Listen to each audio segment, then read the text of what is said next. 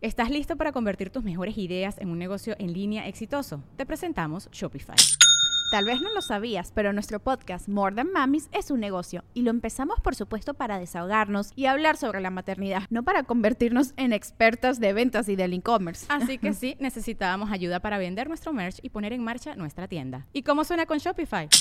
Llegó otra venta. Shopify es la plataforma de comercio que está revolucionando millones de negocios en todo el mundo. Ya seas un emprendedor desde tu casa o desde donde sea, Shopify es la única herramienta que necesitas para iniciar, administrar y hacer crecer tu negocio sin dificultades. Con Shopify puedo gestionar pedidos, envíos y pagos desde cualquier lugar, brindándote toda la información y estadísticas de tus ventas al detalle. Regístrate para un periodo de prueba con tan solo un dólar al mes en shopify.com barra sonoro, todo en minúsculas. Ve a shopify.com barra sonoro para llevar tu negocio al siguiente nivel. Shopify.com barra sonoro. Es año de jugar la trivia legendaria. ¿Crees que sabes más que Borre? ¿Crees que sabes más que Lolo? Prueba, prueba, prueba tus habilidades con la nueva trivia, trivia, trivia legendaria de leyendas legendarias. Disponible en Amazon. Estás escuchando Leyendas Legendarias, parte de Sonoro y All Things Comedy Network. Y agárrense. Pero Más- fuerte. Sí, porque Recio. esto se va a poner loco. güey. Ah, yes. Viene la segunda. La segunda. No, No, esta la es la primera. primera, güey. Oh my God. La primera de la segunda y luego hay otra. de la tercera. Van a ser tres. Van a ser tres. Desde ahorita les digo. Vamos Ustedes querían este episodio, ahí está. Ustedes estuvieron pidiéndolo por dos años y quién sabe cuántos meses, ahí está. El de la Ouija. No, güey. Sí, ya lo hicimos. Sí, así que querían. Órale, pum, triple con todo. Sí, y si quieren más contenido extra, también está el, el exclusivo aquí en YouTube o está Patreon. En Patreon también. Primeros tres niveles están iguales en ambos. De hecho, salió Cuentos Panteoneros el viernes pasado, por si quieren ir a verlo. El tercer viernes de cada mes se hace el QA. Va a estar bueno el QA porque vamos a hablar de teorías de este. Zodiac. seguramente. Uy, entonces ya saben, ahí está Patreon, ahí están también las membresías en YouTube. Pueden suscribirse, ahí están los links abajo en la descripción, ahí donde dice apóyanos, ahí le picas Listo. y ¡pum! Contenido extra. Si querían más contenido, ahora hay un chingo. A ver cómo le hacen. Sí, ahora les van a faltar días de la semana. Sí. Así que nos dejamos con el episodio 123 de Leyendas Legendarias.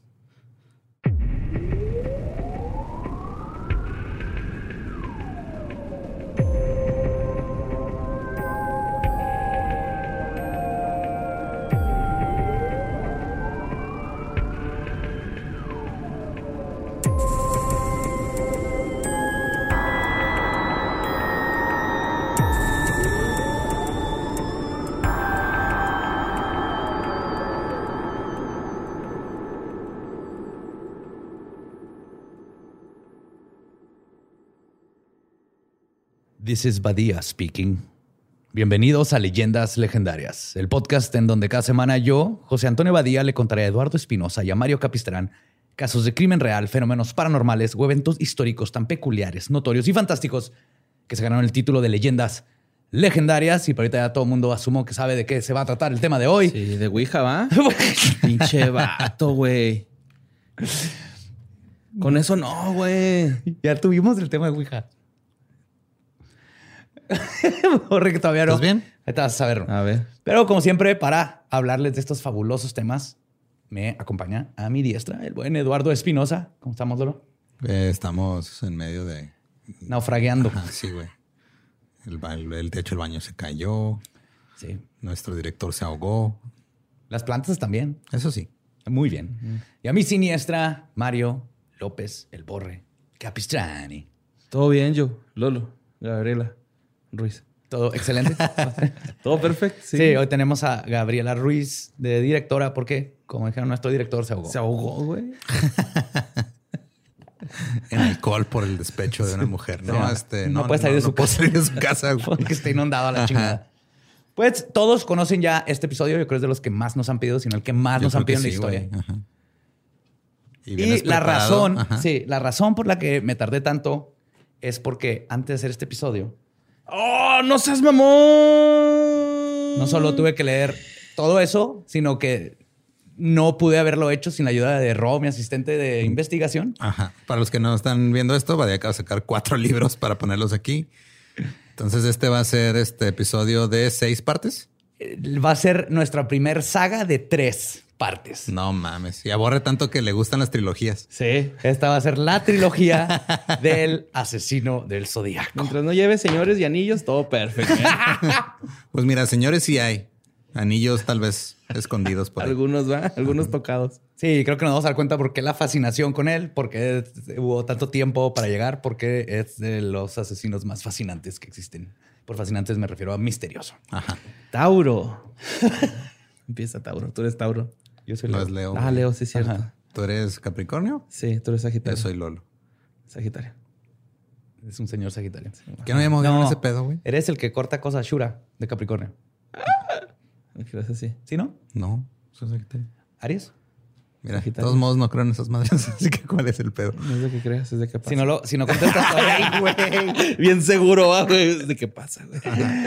Pues bueno, hay asesinos que pasan a la historia por el sadismo de sus crímenes, otros por el número de muertes a su nombre. Pero el asesino serial del que les voy a hablar hoy es especial. Él será siempre conocido por sus crípticos mensajes que hasta el día de hoy siguen siendo descifrados y porque nunca fue capturado. Aunque quizás al final de esta saga, gracias a los avances tecnológicos y a gente increíblemente nerd, tengamos una respuesta al fin sobre quién fue el asesino conocido como Zodiaco. De hecho, el hace, ¿qué fue hace como un año, no? Que se descifraron como que el último que quedaba. O uno de los últimos que quedaba. Uno de los últimos, todavía faltan. Que es el que traes en la playera, ¿no? ¿Es ese? Este es su símbolo. Ajá, su símbolo. Ah, sí, aquí está. No, pero este descifraron pues una, una carta que había dejado ahí, güey, apenas el año pasado. que ya el FBI ratificó como cierta, pero descubrí que hace poquito se descifró otra que acaban de mandar al FBI para ver si funciona sí, y es- ese nos va a dar una pista todavía más cabrona de quién pudo haber sido el zodiaco, pero eso va a ser obviamente hasta el tercer episodio. Pues dos semanas FBI a ver si la apuran, ¿eh? ¿Eh? Sí, estoy esperando ¿Eh? a ver. Ajá. También coincidió como siempre. Ya que- tómenle la llamada. Lleva dos horas diarias todos los días marcándoles directo y ya estoy hasta la madre que lo dejen en espera. O sea, respétenlo, por favor. Estoy en todas sus listas, pero no son para contestarme. Les vamos a pegar, güey. ¿No se van a dar cuenta quién No, fue? Pero no, no, no. Vamos a ver, vamos a ver. El asesino del zodiaco aterrorizó el estado de California a finales de los años 60. Los muertos que dejó en el camino serían suficientes para generar horror en la población. Pero su mayor crimen fue jugar con la mente de todo el mundo, apoderándose del ciclo de noticias, capturando la imaginación de la gente con sus acertijos y logrando escapar de las autoridades. El zodiaco siempre será un fantasma que se esfumó como el viento. De hecho, han estado circulando mucho el meme este de este eh, shows de policías, ¿no? Este asesino en serie es bien chingón y inteligente y no lo vamos a atrapar. Y la realidad es, no mames, o sea, llevan un mes quejándose a los vecinos que huele a muerto. Creo que este es el único güey que sí, Sí. representa. Este güey es de película. Este güey es el. Si fuera este eh, malo de Batman, sería Riddler. Ok. Y es- sería Moriarty. Ajá. Y eh, los asesinos en serie que vemos en las películas que mandan este acertijos y dejan notas y así. Casi todos están basados en este están güey. basados en este güey. Ok. Es el único. El otro que lo intentó fue el, Vamos a ponerlos aquí como en la cotorriza, ¿no? el meco de BTK. Sí. Así, güey. 100 datos sobre el zodiaco.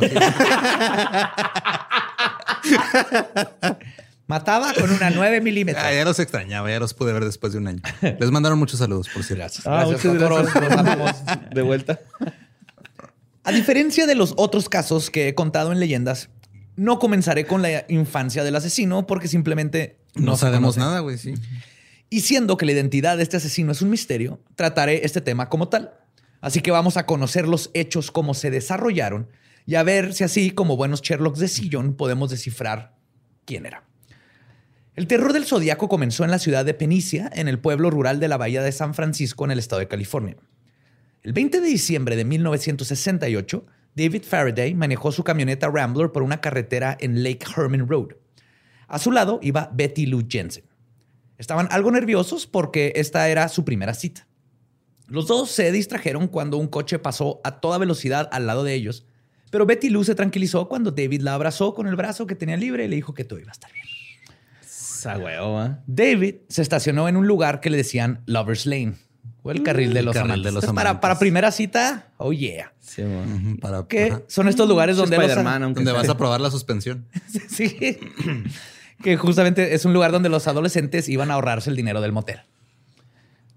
Todo iba bien hasta que el vehículo desconocido, este que los había rebasado, se estacionó justo atrás de ellos, bloqueando el movimiento del carro de David Faraday.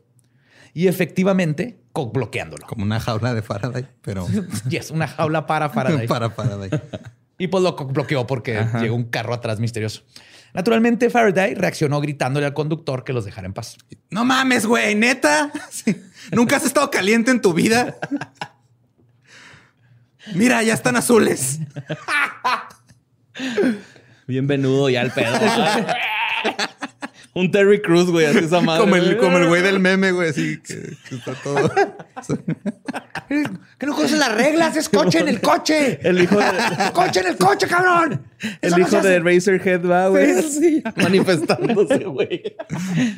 Pues ese fue el momento cuando le gritó a Faraday en que el extraño salió de su auto con una pistola y caminó tranquilamente hacia la pareja. güey. Minutos después, Stella Madeiros conducía alrededor de las 11 de la noche hacia la dirección de Lovers Lane. Iba con su suegra y su hija en un viaje nocturno para recoger a su hijo que estaba en un espectáculo y lo iban a, pues, a recoger. Unos 5 kilómetros antes de llegar, Stella pasó por Lovers Lane, donde vio la camioneta Rambler de David Faraday estacionada. La puerta del conductor estaba abierta. Mientras avanzaba, pudo ver al dueño de la camioneta tirado al lado del auto. La joven que lo acompañaba estaba tendida en el suelo, lejos de la carretera. Stella estaba horrorizada. Obviamente se dio cuenta que algo estaba malo.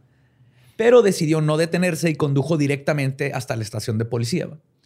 Sin entrar a la estación, solamente tocó el claxon y los oficiales Daniel Pita y William Warner salieron a ver qué pasaba, escucharon el testimonio de Stella y de volada lo reportaron. Por suerte, había una patrulla por ahí por Lovers Lane. Pues es que es el lugar donde van todos los jóvenes Claro, a güey. pistear y coger y obviamente Sí, pues siempre ahí. andan ahí Ahí está el rondando, agosto, carnal. Tapa los chotas, güey. Sí. Sí. Pues los oficiales llegaron a la escena tres minutos después de que se reportó el asesinato, a las 11.28 pm. Betty Lou Jensen permanecía boca abajo en la carretera a unos nueve metros del auto. Estaba con la cabeza cubierta de sangre. Era como si hubiera intentado buscar ayuda arrastrándose antes de morir en el pavimento. Se arrastró hasta donde llegó y murió.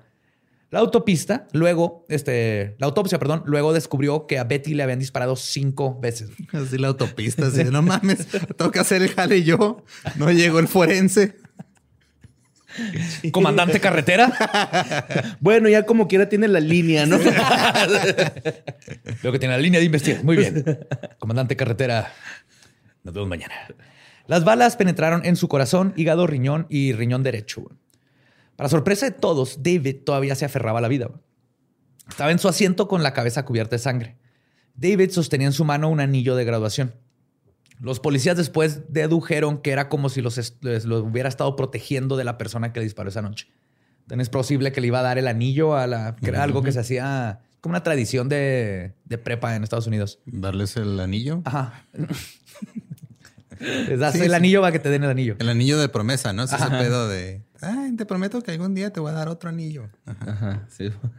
Horrible. Y luego el otro es para que te prometas el otro anillo y así va y nunca te lo dan. Agüitado. Borra así. Hello, darkness, my old friend. No, pues no, no hubo darkness. No. En poco tiempo arribó una ambulancia para David. Una bala le había volado media oreja y parte posterior de la cabeza. Fuck. Otros investigadores se quedaron en la escena para analizarla. Los oficiales encontraron casquillos de pequeño calibre en el suelo y dos agujeros en el lado derecho de la Rambler. David, ah, es que hace frío, güey. Era de calibre más grande. Nunca me había pasado esto. Los investigadores esperaban que David pudiera vivir para contar su testimonio. Lamentablemente, eso no ocurrió. güey. A las 4 de la mañana, mientras los investigadores se quedaron a terminar el examen forense, recibieron la noticia de que David había muerto en la ambulancia camino al hospital. En la escena se reunió una buena cantidad de evidencia, pero ninguna suficiente para resolver el caso. Estaban en una ciudad tranquila. No había ocurrido ningún asesinato en cinco o seis años. Y los oficiales no estaban listos para enfrentar un asesinato tan violento. ¿Qué se sentirá? Ya sé. To- todos los mexicanos están así que. ¿what? ¿Se puede eso? ¿Cinco o seis años de un asesinato? ¿Están bien? El motivo del crimen no se pudo determinar, lo cual siempre hace casi imposible encontrar al culpable. Son los más raros cuando no hay motivo. Por eso los asesinos en serie luego son difíciles porque no hay De motivo. No fue la no hay amante, no, fue por celos, no fue Ujú. robo. Al siguiente día, el 21 de diciembre de 1968, los oficiales cuestionaron a las familias de David Faraday y Betty Lou Jensen, además de a gente alrededor que pudo haber visto algo, todo en busca de un sospechoso. La amiga de Betty Lou, Sharon, dijo que vio a David con Betty la noche anterior, pero no tenía idea de a dónde fueron después de las 9 pm. Sharon sospechaba del exnovio celoso de Betty, Ricky. La policía lo investigó a fondo y finalmente se descubrió que Ricky tenía una coartada sólida. Estaba con familiares y amigos en el momento del asesinato. Y de nuevo los detectives estaban sin ni una sola pista. El testigo James Owen dijo que pasó al lado de la estación hidroeléctrica a las 11:14 pm la noche anterior y dijo que vio la camioneta Rambler estacionada en el desvío y que vio otro, coach- otro coche a un lado. Solo podía recordar que era un automóvil mediano de color oscuro. No vio a nadie afuera o cerca de él, pero esto significaba que el asesinato debió haber ocurrido entre las 11:14 y las 11:28. O sea, entre lo que pasó Owen y cuando Estela vio Llegó. Ajá. el misterioso asesino salió intacto. Las investigaciones los in- eh, se trabajaron durante varios meses en el caso hasta que la cosa se estancó. Nunca lograron encontrar un motivo para los asesinatos. Sin embargo, la investigación se volvió a abrir seis meses después, cuando hubo otro asesinato que se terminó ligando a este. El 4 de julio de 1968, en la localidad de Blue Rock Springs, en la ciudad de Vallejo, ocurrió el segundo asesinato confirmado del misterioso asesino. Esto sería uno de los crímenes más aterradores y misteriosos cometidos por este disparador sin rostro, el de Darlene Ferrin, una mesera de 22 años. Pero antes de su asesinato, hay que regresarnos un poquito para ver por qué está bien creepy todo, específicamente este caso de Darlene. Darlene era una chica muy popular, por lo que organizó una fiesta en la que invitó amigos, familiares y una buena parte del vecindario. O sea, era un block party. Sí, aparte era 4 de julio, güey. Ajá. Sí, Sí, cerraron con rutas así las calles, ¿no? Brinca, brinca. sí. Enchiladas de esas de disco acá. Oh, yeah, Sí, baby. Mariachi a las 12, molestando Sí, a todos los vecinos. Yeah, baby. Parecía ser una fiesta épica, hasta que, como en todas las fiestas épicas, apareció un sujeto que nadie conocía. Era alto, corpulento, bien vestido, con el cabello rizado y lentes. Darlene se dio cuenta de aquel hombre y más que nada se dio cuenta de que ella no lo invitó. Primero pensó que podría ser un conocido de un conocido, pero se dio cuenta que no socializaba con nadie. Simplemente estaba parado en una esquina observándolo inquisitivamente todo el tiempo. No estaba pisteando, no estaba comiendo, nada. El buen momento que estaba pasando Darlene Ferrin se esfumó. Ese hombre la intranquilizó hasta el grado de aterrorizarla. Ese día, esa noche, Darlene no comió, no volvió a sonreír en todo lo que fue la fiesta. No mames, ni un hot dogcito ni, Ni nada. su hot dogcito, güey. Esto es como cuando, Nachitos, cuando se te mete un orco en la fiesta que no se va, güey. Sí, y que nadie conoce, güey. Se los metió una vez, ¿te acuerdas? Sí, Pues aquí es en el cierto, set. aquí pasó lo corrí, vez, lo tuve que correr. Sí, Borre lo corrió casi chingazo. Sí, que dices, ah, ha de ser compa de alguien y de repente ya no hay compas y todavía sigue ese güey ahí. Es que, ah, cabrón, ¿qué- ¿por qué estás en mi casa todavía? Y el güey les pago y nos dio como tres dólares. Ajá, para que Y ya vete. para quedarse pisteando, ¿no? Oh my God. Para echarse una birria, güey, nomás. Sí. Y ya lo corrí. Y luego Sálgase, cabrón. Sí, pero la vez que entró el perrito, ese sí todo el mundo así, ay, nos lo Y- podemos quedar. Ah, sí. Ahí anda. Ahí anda todavía, Ajá, con tu papá, ¿no? Sí, es, ¿Cómo se es- llamaba? Wiley. Wiley. Wiley, Es que parecía un coyote. Sí, güey. Y aullaba como coyote, güey. A mí se hace que sí era coyote, güey. Sí. Bueno, ¿eh? y, era, y era nuestro número uno fan de Late Night. Y era, es bien chiple, güey. Acá, siempre que llego ahí al, al, al- al negocio de mi papá, Ajá. este, llega el güey acá Ah. a saludar. Adorable, güey. Pues nadie supo ese día cuál era la identidad del misterioso hombre. Porque si se hubiera sabido al final de esta historia, probablemente sería muy diferente. Sí, sería un episodio de 20 minutos, no uno de cuatro horas en tres partes. y eso fue. hubiera, sido, episodio. hubiera sido una nota en historias del más acá, güey. No hubiera sido un... Ah, el señor Zodiaco era un pinche orco que se metió a la party, güey. Y se chingó una botella de Glenlivet. La noche del 4 de julio de 1900 1969, Darlene esperaba ir a un evento llamado Mis Fuegos Artificiales. No Mis Fuegos de Mis Fuegos, sí. de Señorita Fuegos Señorita Artificiales. Fuegos Ajá. Artificiales. Es lo más gringo que he escuchado Sí, en güey. mi Es, vida, güey. es California, güey. Yo tengo... Que de- también de la otra forma suena, ¿no? El herpes es común de- Esos son naturales. Esa es la diferencia. Mis fuegos artificiales Ajá, mis es fuegos herpes, ajá. artificiales. Mis fuegos artificiales es una celebración del 4 de julio. Qué bonito. En, en esta celebración participaba la hermana de Linda. Y fue un suceso emocionante para esos tiempos sin internet. Y era el- todo el pueblo. Oye, yo también me hubiera emocionado ahorita, güey. Sí, sí. Más ahorita, chido. después de un año de no salir, es lo que hagan, güey. Así que va- vamos a hacer una carrera de tortugas. ¡Vamos! Explos- Güey, explosiones en el cielo, güey. Está bien verga, Sí, está bien y, y morras. No mames, güey. ¿Qué más puedes pedir, güey? Sí. Alcohol. Seguro Eso- sí había, eso- güey. Eso nos tiene que decir. Pues eh, Darlene ya había hecho planes con su esposo, parientes y amigos para asistir a aquella noche tan especial. Tenía todo listo, pero la emoción se esfumó cuando entró el acosador de la fiesta a la escena. El sujeto desconocido la fue a ver a su trabajo en el restaurante e insistió en hablar con ella. Incluso un testigo aseguró haberla visto charlando con un individuo corpulento en el estacionamiento del restaurante italiano donde trabajaba. Casi a la medianoche, Darlene recibió una llamada del mismo hombre. Entonces fue, lo vio ahí, alguien dice que los vio, los vio platicando y luego después llamó. La llamada fue breve, pero la alertó tanto que ella se llevó a su hija como niñera. Este, perdón, se llevó a su hija con una niñera. Ah, ok. Luego salió hacia el evento, pero Se dijo, ven, mija, finge que no eres mía, soy tu niñera. O al revés, ¿no? Ella era la niña, era la mamá. sí. Agárrate aquí la bolsita, mamá. Así es. la bolsita del pantalón. Luego, esas de las cosas más traumáticas cuando le agarrabas así la, la bolsita a tu mamá o la mano y luego volteabas y no era. "Ah, A mí me pasó una vez. Güey, meterte un carro de alguien, de una persona ajena, güey. Sí, güey. Que se te metan, güey. A mí una vez se metió una señora, güey. Ajá. Pensaba que era Uber y luego yo así de... ¿A dónde la llevo? No, sí me la quedé viendo y luego acá la señora. ¿cuánto- Ya listo, me dijo. Yo le dije, señora, yo no la conozco y se bajó. ¿Cuánto me va a pagar? Después de dejar a la hija, salió hacia el evento, pero antes fue a buscar a su amigo Michael Mellow, de 19 años. Que aquí es donde hmm, Su está amigo de sospechoso 19 años. su amigo. Ajá, ahorita van a ver por qué. Michael. Sí, sí, no tiene nada mal, pero ella le pidió que la acompañara porque necesitaba comprar fuegos artificiales, pero lo más seguro es que necesitaba a alguien que le hiciera sentirse más segura. Y como vamos a ver ahorita, también, también necesitaba a alguien para algo más, a pesar de que era casada.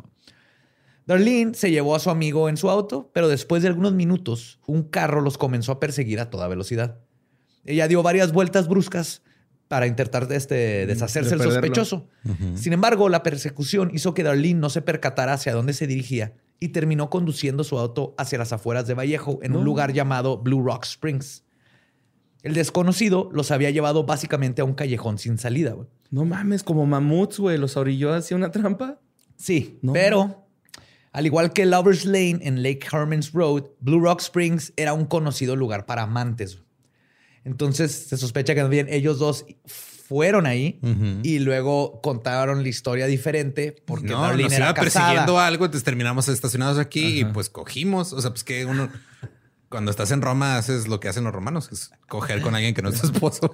Me pa- pasé por un bache, brincó ella y cayó arriba de mí y ya estaba dentro y pum.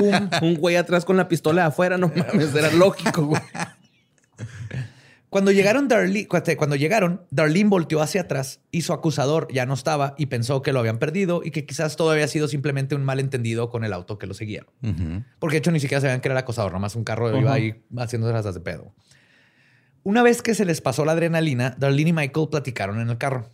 No, no sé qué tantas comillas necesito para el platicaron, pero podemos asumir. No sé. Ella se burló de él por usar tanta ropa en un día tan cálido porque Michael llevaba un abrigo y varias camisas este, puestas, como si Michael tratara de esconder su complexión esquelética, güey. Wow. ¿Eh? Para verse mamado. Técnica setentera. Chingo de ropa. Sudando un chingo el güey. Qué vergas los que tienen que hacer eso, güey. Me quiero ver gordo. Pues la tensión se estaba disipando, pero esta calma no duró mucho tiempo. Detrás de ellos notaron que un carro con las luces en- encendidas, probablemente un Ford Mustang café claro o un Chevrolet Corsair, se paró detrás de ellos. El hombre se bajó del auto y se dirigió a ellos sosteniendo una linterna. Darlene estaba claramente asustada, pero Michael se hizo el héroe y se preparó a bajar del auto pensando que se trataba de un policía que venía a revisar, como siempre, qué estaban haciendo. Mi buen adolescente heroicos. Todavía ni le cambiaba la voz. y nada más, Eh, güey, ¿qué pedo? ¡Hola, oficial! ¡No, todo bien! Conozco mis derechos. No, no existe eso de revisión de rutina. Puta madre, güey. Peor cosa que puedes decir. sí, que no existe. Pero, pero no existe. Pero sí. no mames. Ay, güey. De hecho, incluso hasta sacaron sus identificaciones, güey. O sea, le dijo, saca tu ID, yo- nos van a pedir el ID nomás para que no Soy seamos... legal. Ajá, sí, literal. Porque pues en Estados Unidos lo es lo que están buscando, güey. Porque de hecho aquí también, o sea, la ley, es, mientras nadie te acuse y no estés molestando a alguien, si tú estás en un carro en medio de la nada cogiendo, no es ilegal. Corríjanme si me equivoco, si hay algún este, abogado por ahí, pero mientras ni- nadie te acuse y luego esa persona creo que luego tiene que ir a poner la demanda. El punto es que en Estados Unidos es igual. Mientras no seas menor de edad, todo bien. Entonces, sacaron sus identificaciones y lo que no se imaginaba Michael es que el hombre traía una arma semiautomática de 9 milímetros. Este asesino desconocido le disparó a Michael Milo y a Darlene Ferrin a quemar ropa, sin decir una palabra. O sea, llegó al carro, pa, pa, pa, pa, pa, pa, ajá, con la linterna en sus caras. Luego el tirador se dio la vuelta y empezó a caminar hacia su carro. Pero cuando pensó que su trabajo estaba hecho, Michael soltó un grito desgarrador, por lo que el asesino regresó y soltó dos disparos más, uno a Darlene y otro a Michael para asegurarse de que habían muerto. De gracia, ¿no? Acá. Casi. De hecho, mientras el chico se aferraba a la vida después del primer disparo, bueno, los primeros disparos, trató de grabarse la cara del asesino en su memoria. Cuando este regresó a disparar de nuevo, es cuando vio el rostro en- con los flachazos de la pistola, Ajá. más el reflejo de la linterna que tenía, ahí lo alcanzó a ver. No mames. Sí. Después de recibir el intento de tiro de gracia, Michael vio cómo el atacante caminó tranquilamente hacia su auto sin decir una palabra, se subió y se fue con toda la calma del mundo. Ni siquiera le pisó nada. A pesar de que era alrededor de la medianoche, muchas personas pudieron escuchar los disparos. Una mujer llamó a la policía para denunciar el tiroteo a las 12.10 de la mañana. Aproximadamente a 45 minutos después, dos patrullas del departamento de la policía de Vallejo llegaron a la escena. La primera era ocupada por los oficiales Lindenman y Merrick. Ambos detuvieron un Cadillac que estaba conduciendo cerca de la escena del crimen. El coche estaba ocupado por dos jóvenes, Andy y Betty. Andy preguntó si los habían detenido por el chico malherido que estaba atrás en la carretera. Al parecer, los dos habían visto a Michael moribundo, pero no se detuvieron a ayudar. Sí, a huevo les dio culillo, Sí. Pero Betty y Andy fueron considerados como sospechosos o simplemente como malas personas por no reportar y de todas los arrestaron. Luego los soltaron, pero los arrestaron por si acaso. La segunda patrulla, ocupada por el oficial Richard Hoffman, llegó al estacionamiento en Blue Rock Springs y encontró el Chevy de Darlene. Los faros estaban encendidos y la música que, había esta- que habían estado escuchando en la radio seguía escuchándose mientras se mezclaba con el sonido de la sirena policial.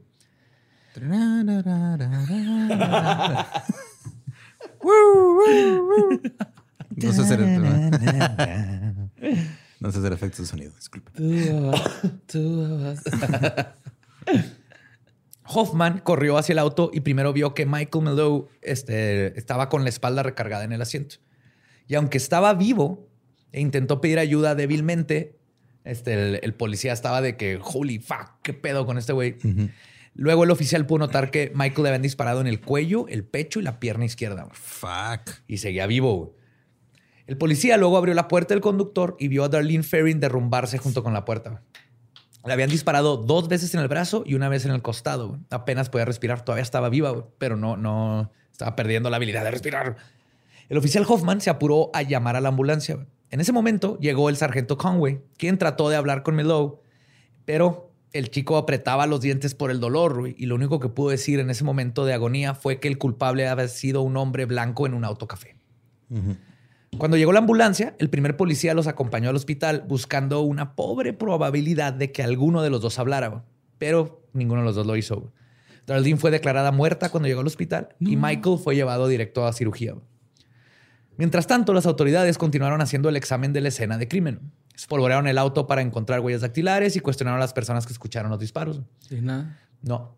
Tuvieron poca suerte para encontrar evidencias importantes. Una vez más, el asesino parecía haberse esfumado en el viento como un fantasma se esfuma ante un investigador paranormal cuando le quiere tomar fotos. Ah, malditos. por supuesto, para este momento nadie había relacionado estos ataques con los de Lake Harmon Road. No tenían por qué. Pero, como el segundo acto de una película, todo iba a cambiar. A las 12.50 am llegó una llamada a la estación de policía. Cuando la operadora Nancy Slover respon- respondió, una voz masculina dijo que quería denunciar un doble asesinato que él mismo había cometido. En la llamada, el misterioso asesino también confesó haber cometido los asesinatos del diciembre anterior en Lake Herman Road. Y lo más cabrón es que dice la- esta chava que su voz era firme y tranquila. güey. Sí, I am the Zodiac. Todavía no se llamaba así, pero Nancy Slover, de hecho, Hubiera cuenta. estado curioso que hubiera como calado otros nombres a ver primero. Sí. I am the horoscope. No, no, wait, wait, wait, no. I. I am iPod, iPod 9. No, no, no. Windows 10. No, eso es. No, no, no. Nancy Slover cuenta que recordó por el resto de su vida la sensación de escalofríos que sintió al escuchar esa voz. Y eso que ni siquiera sabía que era de a de veras todavía lo que le están diciendo. Al final, lo que parecía ser una confesión muy detallada terminó con un siniestro, pero elocuente y simple goodbye. Se le explicó, yo los maté a estos dos, les digo, le di otra y luego dijo adiós. Colgó. Es probablemente este momento en el que comenzó el modus operandi del zodiaco. No era suficiente para él nada más matar. Ahora quería reconocimiento. Si nos ponemos a pensar, ¿qué ganaba con confesar sus crímenes, pero no confesar su identidad? Pero entonces, ¿ellos fueron los primeros güeyes que mató? O... Que se sepa. Que se sepa. Que se sepa. Que se sepa. Porque tal vez ya empezaba desde antes. Sí, Aparte hay- era California en los 60, güey. Como cada, o sea, cada tres casas se ve un asesino en serie, güey. Sí, sí, sí. Y sí, hay muchas teorías de que tal vez empezó en otro lado y luego ya. La Entonces, cocaína, amigos, es mala. Pues se estaba poniendo, por ejemplo, el, el- el asesino se estaba poniendo en riesgo y él lo sabía, güey. Había revelado su voz y posiblemente el lugar en el que estaba. En que él exactamente de dónde, de dónde llamó. Y aún así lo hizo. Y es aquí donde el mito del zodiaco estaba por comenzar.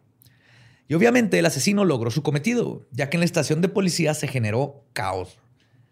El profesor de criminología Scott, Scott Bunn dice que más, este, lo que más motivó al zodiaco fueron este tipo de burlas a la autoridad. Bunn lo clasifica como un asesino de emociones.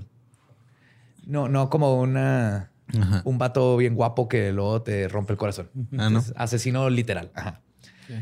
Bunn dice, y cito, el motivo de los asesinatos de emoción es inducir dolor o temor en sus víctimas antes de matarlos, lo que genera una intensa estimulación y conmoción.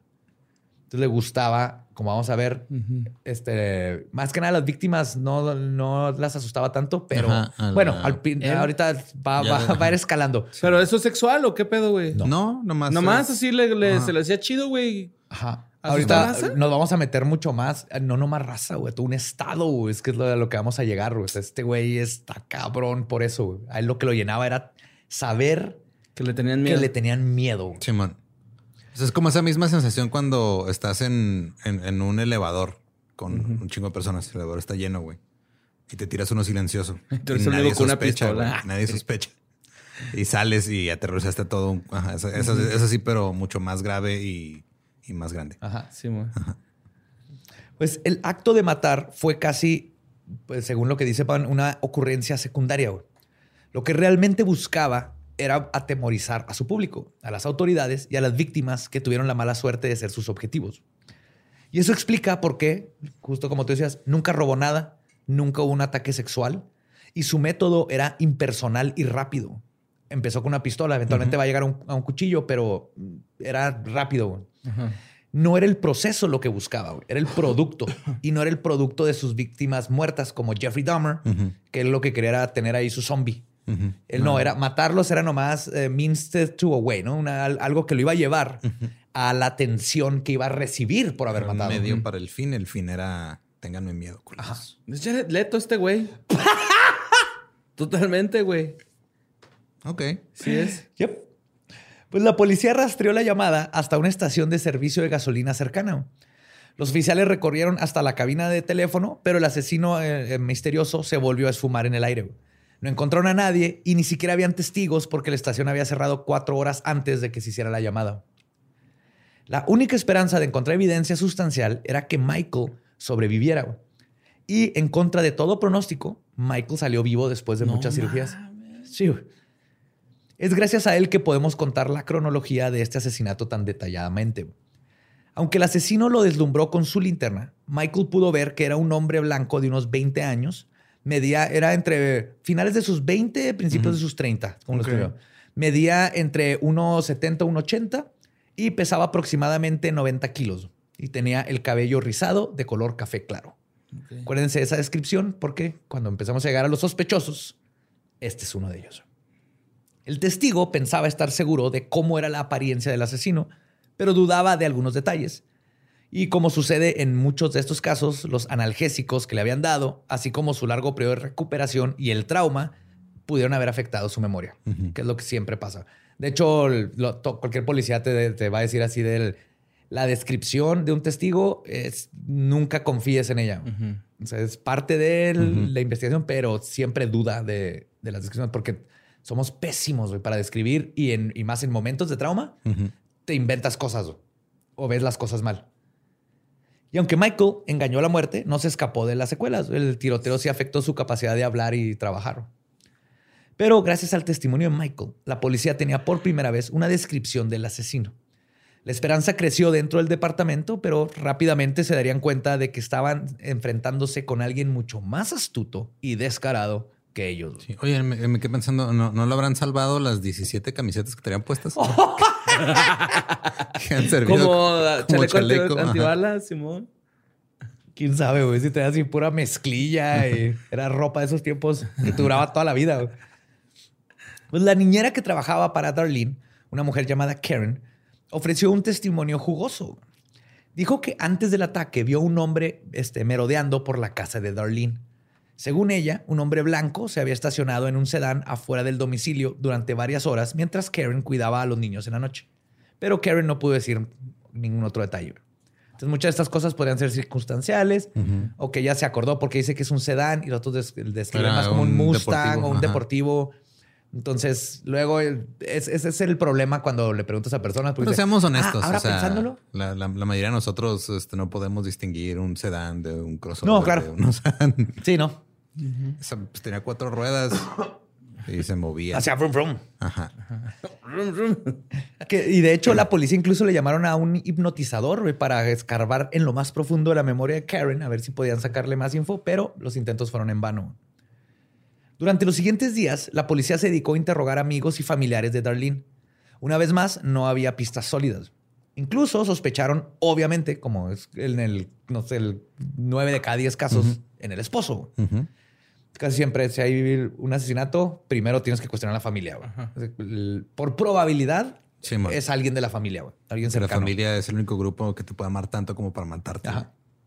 Pero se comprobó que había estado trabajando de cocinero en el restaurante durante los ataques, entonces automáticamente El 7 de julio, los padres de Darlene informaron a la policía que habían recibido una llamada sospechosa la noche del ataque. Según ellos, la llamada fue hecha alrededor de la una y media de la mañana. escucharon una fuerte respiración por un momento al otro lado de la línea y lo colgaron. Era Stevie, güey. Está Malcolm. Soy el zodiaco. Hablando. que esto, esto está bien creepy porque quiere decir que si, después de que, es el que lo acosó y todo, de alguna forma consiguió su teléfono. Lo cual hay varias formas. En esos tiempos pues, los teléfonos eran, a veces lo tenían ahí marcado o está el directorio telefónico y de ahí lo sacó. Pero si sí es el zodiaco, el, el, mismo acosador este, de la fiesta, que el que marcó está bien cabrón porque en este caso en específico estuvo siguiendo a su víctima por mucho tiempo. Así descubrieron el teléfono de Sarah O'Connor. Lo arrancaron de una sección amarilla. Y pues esto llevó a los policías a especular que el asesino buscaba burlarse de sus víctimas. O sea, fue el primer indicio donde los policías dijeron, este güey quiere atención. Más adelante sus burlas y tácticas de miedo se intensificaron y se volvieron más aterradoras, porque el mítico criminal realizó la mayor parte de sus ataques a nivel mediático y no con violencia. El 31 de julio de 1969, el periódico Vallejo Times Herald, el San Francisco Chronicle y el San Francisco Examiner recibieron lo que se convirtió en lo más icónico del zodiaco. Unas cartas misteriosas y casi idénticas. Estas fueron las primeras comunicaciones públicas del asesino. La policía no había reportado los asesinatos a su gusto y Zodiaco necesitaba que todo mundo se enterara que existía. Necesitaba trascender sus actos y convertirse en un boogeyman, en una especie de tulpa que aterrorizaría a todo un estado sin tener que estar matando nomás la idea. De que hay alguien ahí loquillo, güey. Sí, eh, un poquito como Son of Sam, que, que puede dispararle a cualquiera, como Richard Ramírez, que no era la intención de Richard Ramírez, pero se convirtió en eso, güey, porque cualquier persona podría ser víctima, ¿no? En estas cartas, el criminal se atribuyó los asesinatos de Lake Herman Road y Blue Rock Springs. Para probarlo, dio detalles del crimen que solo la policía o el asesino podían saberlo. Quien había escrito las cartas mencionó las marcas de las armas y balas que utilizó, así como detalles de sus víctimas y la cantidad de disparos.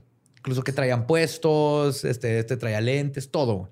Inclusive les decía, se quedó muerto de tal manera. Ok.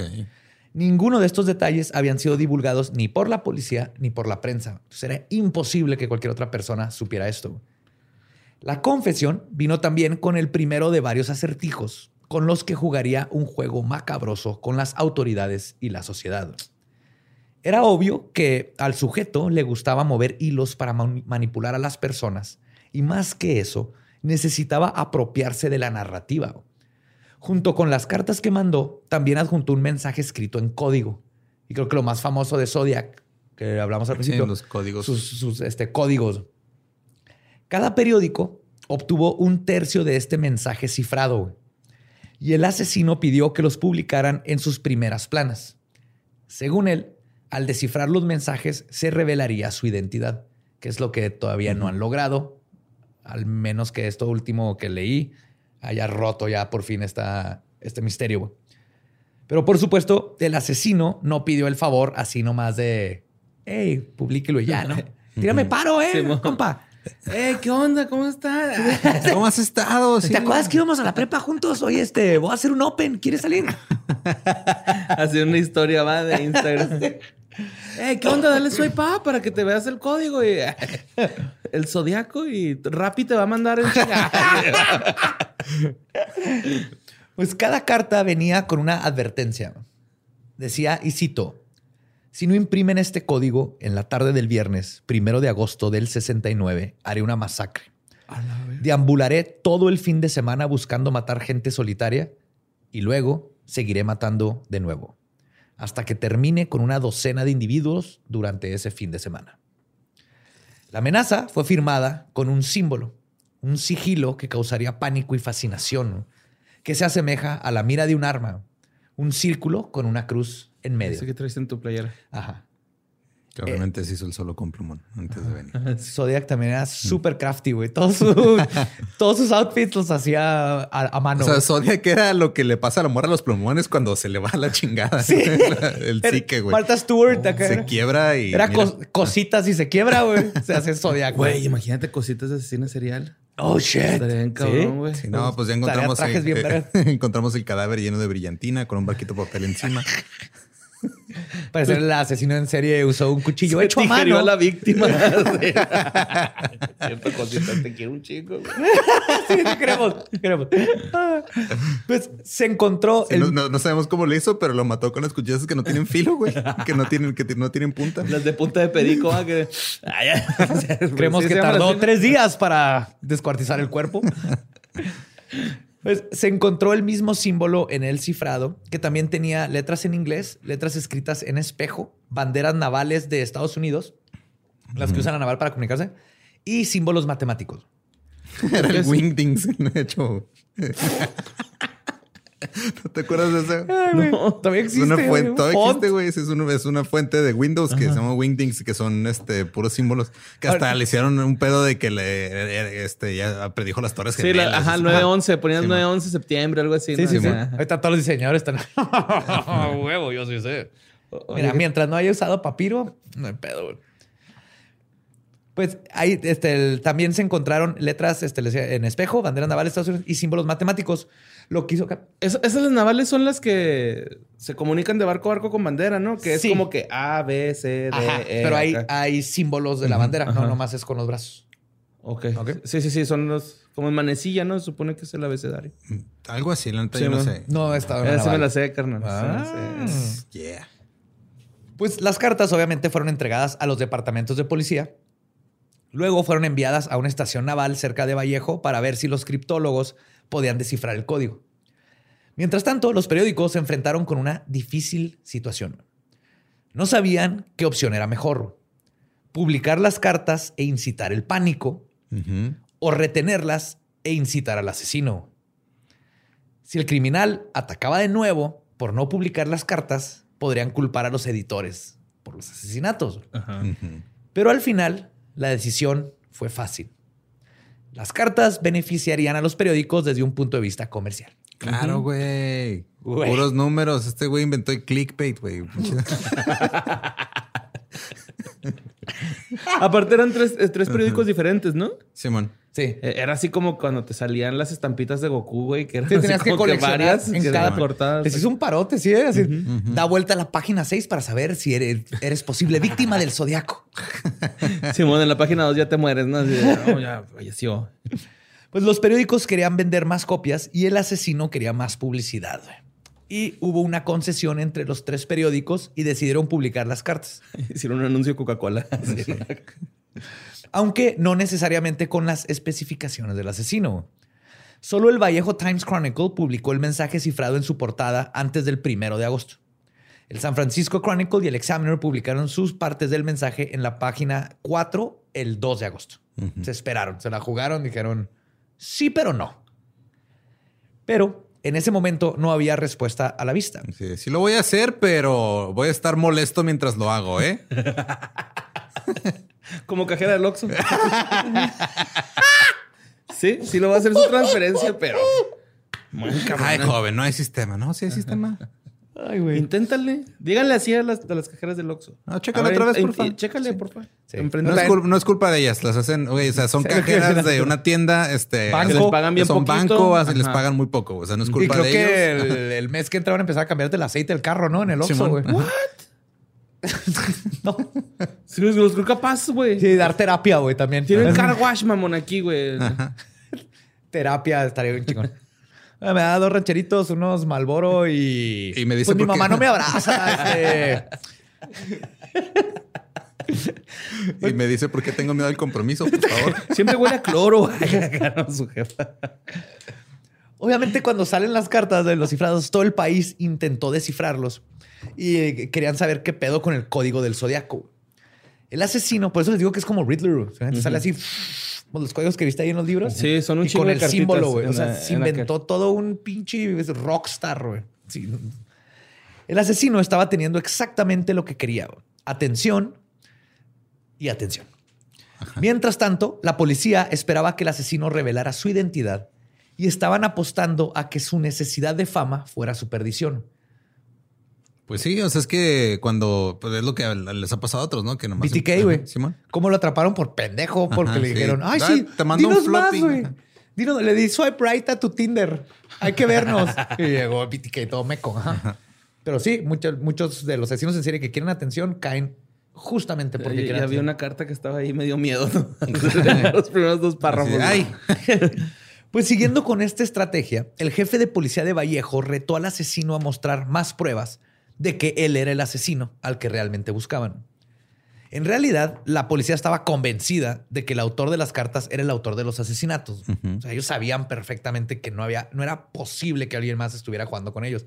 A diferencia de muchas cartas de Jack el Destripador, que se saben que son falsas. Simón, que era nomás gente diciendo, ah, Tratando de llamar la atención. Vamos a entrarle Ajá. al mame, güey. Ya estamos aquí, Ajá. güey. Simón.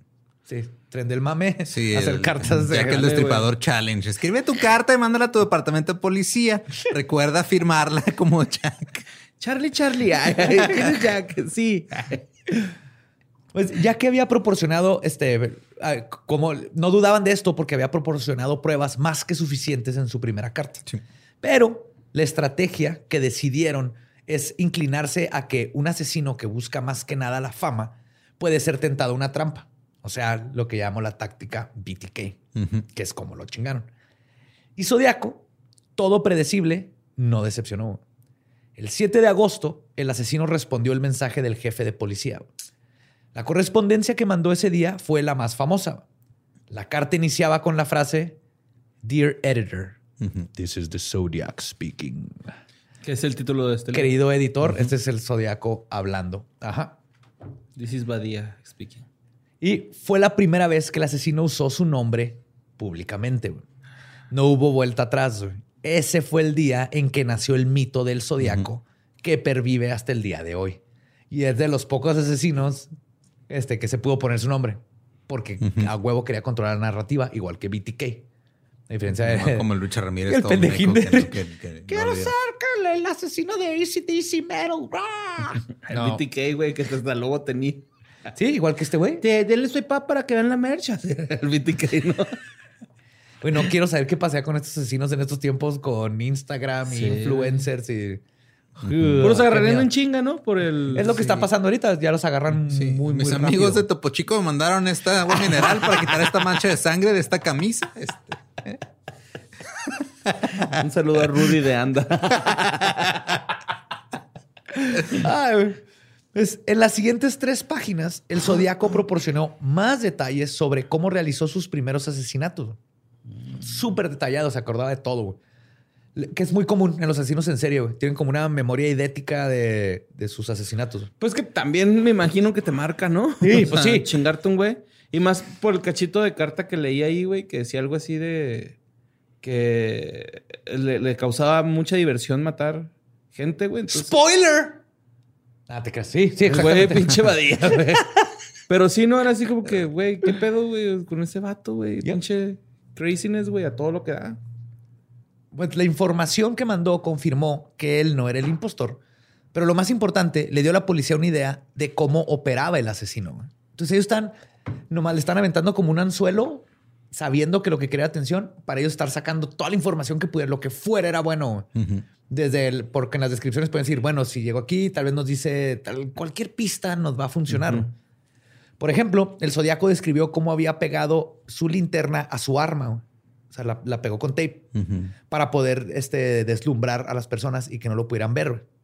Y esto lo contó que eso hizo en el asesinato de Blue Rock Springs. Y además reveló toda su planificación cuidadosamente, cómo se esperó a que llegaran los jóvenes, llegó la pistola. Entonces todo esto les- todavía no había el, el- el perfil criminal como lo conocemos, pero a los detectives esto les está dando una idea de con qué tipo de monstruo estaban tratando.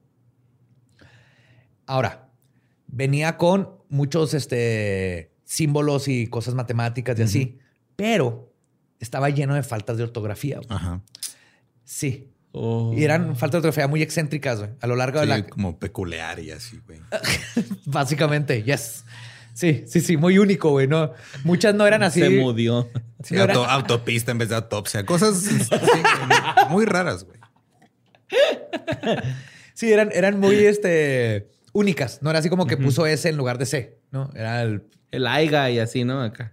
No, no, eran muy específicas, era, era muy... pe- Ah, ok, ya, ya, ya, ya. Como las mías. yes. Ajá.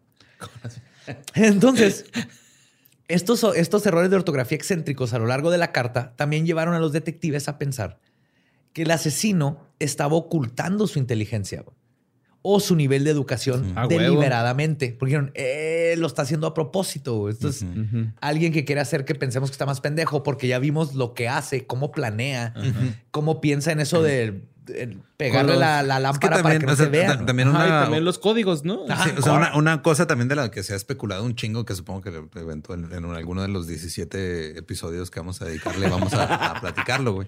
El Luis con panda. Pero que también se especulaba que era como esto que le llaman el idiot savant, ¿no? Que, o sea, que, que podía ser una persona que era muy brillante para unas cosas y, y para otras no. O sea, como Yes. que este. ah, ok. Como, como si estuviera en el espectro de alguna forma, güey, ¿no? Que antes era esa frase, le decían así en los este, 60, 70 esa gente. También hay una de que navegar con bandera de pendejo es navegar inteligentemente, ¿no? Porque tú, ah, sí, y no- pendejín este lo Y aquí están cardíaca, discutiendo güey. al principio esas dos teorías, así de o, o se está haciendo el pendejo y luego después dijeron, o tal vez, O- exactamente, ajá. es muy, como todos, hay muchos tipos de inteligencia. Simón. Entonces puede ser muy listo para un chorro de cosas, pero tiene errores ortográficos. Sí, exacto. O sea, puede que sea bien cabrón para hacer códigos y hacer todo este pedo, pero no sepa Ajá. este, decir auto- autopsia. Autopista. Es que tengo un No, espectro. el vato eh, investiga bien vergas temas, güey. Pero, pero autopsia, güey, autopista, igual autopista. Sí, de de vez en cuando se le van las referencias y así, pero, pero mira. Bueno. Era claro que el Zodíaco estaba creando una personalidad pública para sí mismo. Al esconder sus motivos detrás de los errores ortográficos, el verdadero asesino no se estaba volviendo famoso. Es que se me hace bien cura como lo de ahora, así que todo el mundo es, "Nah, es que tienes que ser tu marca, o sea, tú eres tu propia marca. Este güey les ganó a los mercadólogos por Su 70 branding años. cabrón, güey. Sí, o sea, si este güey le hubieran dado un trabajo eh, en Mad Men, tal vez hubiera hecho algo espectacular, güey. Ah, güey. En cambio, estaba elevando al personaje que había creado. güey. Todo esto era una obra de teatro para él. güey. Todo el estado era su público y él era el protagonista. güey. Entonces está bien cabrón saber qué tan pinche listo era o qué tan errores eran normales o si de plano el güey orquestó un personaje y, y- y todo esto de una forma espectacular. güey. Y otra teoría es que al crear al personaje del zodiaco, el asesino estaba tratando de disociarse perdón, de sus propios crímenes. El autor Soren Scottgard describe que las acciones del zodiaco son consistentes con el perfil psicológico de la desindividuación. Esta teoriza que las personas pueden perder el sentido de sí mismas, especialmente en un entorno social violento. El desasociarte de tus actos permita que, permite que puedas, en resumen, justificarlos o poder vivir contigo mismo. Ajá, sí, es que Sí, está que- cabrón, es que güey, fue ¿no? mucho, fue mucho lo que pasó en, la, en las guerras. Pasó mucho eso, güey, con muchos este, soldados pasa ese pedo. O sea, como que se desconectan, güey, y es de, sí, mataron gente, pero, o sea, como que dicen, no, es que no fui yo, fue. De hecho, hay anécdotas bien cabronas que en la Primera Guerra Mundial los soldados fallaban a propósito o no disparaban. güey. O sea, los pusieron y- luego los generales se dieron cuenta así que el ser humano no quiere matar a otro güey que ni conoce, güey. Es, No está en, en nuestra naturaleza ser así de violentos en, en general. Entonces, eso cambió la guerra. Por eso en la Segunda Guerra Mundial todos los nazis, por ejemplo, los tenían con anfetaminas constantemente. Sí, para que Y se empezaron- de su psique. Sí, y necesitas, y los que ya cuando tienes que romper con esa naturaleza tuya de no este, violencia, empieza, tienes que quitarte esa asociación de ese no fui yo.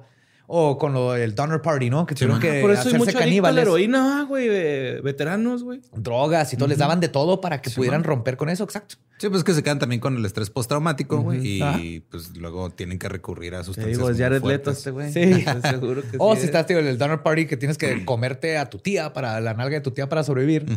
Obviamente pues, es más fácil este, decir, oh, es que me entró el Wendigo y eso es lo que me hizo comérmela, pero neta es la, la única forma que te puedes justificar Sí, de que es que si no me comía la nalga de mi tía me iba a morir. güey. Sí, güey, pero pues llevamos dos días, también no te mames. o sea. todavía avena, güey. Está seca, pero todavía hay avena, güey. Espérate que lleguemos a Monterrey. Ahí te la puedes comer sin pedos. Ah, chinga la almeja. Wow. Wow y guácala, guácala. Guáucala. Guáucala. Guáucala, love it. Pues este mismo autor también es, este, escribe, y cito, el uso del nombre zodiaco podría ser un componente de su proceso de desindividuación, ya que le permite identificarse con las habilidades, capacidades y con el temperamento de su personaje imaginario, lo que resulta en una pérdida de identidad propia, así como la capacidad de bloquear posibles sentimientos de culpa. Entonces, unos piensan que inventó el personaje literalmente para poder justificarse. Otros piensan que es parte del proceso natural, porque el inventarte, Ajá, y creo que ahí en No medio fui debe estar la verdad. acá, ¿no? Ajá, y a mí se que ahí en medio está la verdad, porque le ayudaba, pero se nota que pensó mucho en su personaje, desde el nombre, el, el- su símbolo. Son youtubers, güey, estos güeyes, ¿no? Sí, sí, sí, es un güey. pre-influencer, Es güey. un personaje, güey. No soy así en la vida real, Simón. Dijo Mario López, alias el Borre Capistrán. Simón. ¿O sí soy así en la vida real? Descúbralo en Leyendas Legendarias próximamente. Borre Sí. Zodíaco. la intriga. Pero obviamente estamos hablando del zodiaco. güey. Y esto es solo el inicio de la historia. güey. Zodiaco es, yo creo, el, el- fuera de está Jack el Destripador y el Zodiaco. Y es- Son están los en la misma más grandes. ajá, dentro del, del crimen real. Y durante los siguientes meses, el Zodiaco va a cometer más ataques, va a mandar más cartas y más códigos. Su descaro va a crecer y la frustración de las autoridades va a empezar a sentirse casi palpable junto con el miedo de los residentes. El estado de California comenzó una guerra contra un criminal fantasma y estaba perdiendo. Zodiaco apenas estaba comenzando con su juego y su meta de convertirse en una leyenda. Y todo esto se los contaré en los siguientes dos episodios de la saga de Zodiaco. Me acuerdo cuando Zodiac. algo, algo dijiste que iba a haber una de tres partes y luego gente dijo, no le digas a Borre que son tres, dile que son dos para que se enojen. En la... ¡Me hubieras dicho! Hay que hacer una canción de Asesino del Zodiac. Algo, no sé, algo acá, güey. Por favor. Con su arma de Contraata- fuego Pendejos va, tu Ya mojé carro. todo acá por tu culpa. Yes. Va Las tu carro y te autoridades de dispara. California no podrán. Con sus cartas bien específicas te dice quién es el asesino del zodiaco. Con- Pegaso. Ay, güey. Casi me ahogo, güey. Yo estoy sorprendido que te- esto no se nos ocurrió hasta el final, güey. Gracias por eso. Yo lo Borre. estuve guardando. Te estás También el de Jared Leto, pero dije, nah, ya aviéntalo, güey. viendo su armadura. ¿Qué pasa? Sí. Ay, güey. Eh, pues eh, recuerden que nos pueden seguir en todos lados como arroba leyendas podcast. Eh, a mí me pueden seguir como arroba ningún Eduardo. Ya somos 100 mil. Yeah. En Mario López Se Capi. logró. Pero quiero hacer 150 mil para que Chumel Torres me hable al fin, por favor. ya quiero que es me un hable. requisito que era, es- era entre compas, güey. No tenía que saberlo nadie, güey. Ay, güey. Sí. Ya, ya salió, ni modo. Sí, ya. Pues esa es la, el- la clave para que te hable Chumel. 150 mil. Ahí me encuentran como El Va Diablo. Nos escuchamos en esta saga épica, la primera que hacemos de tres partes. Eventualmente van a ver otras sagas de este Toda la tipo. movie llegando a la casa. Este, nuestro, nuestro podcast ha terminado. Podemos irnos a pistear. Esto fue palabra de Belzebub. This is the Zodiac speaking. Asesino del Zodiaco. Va.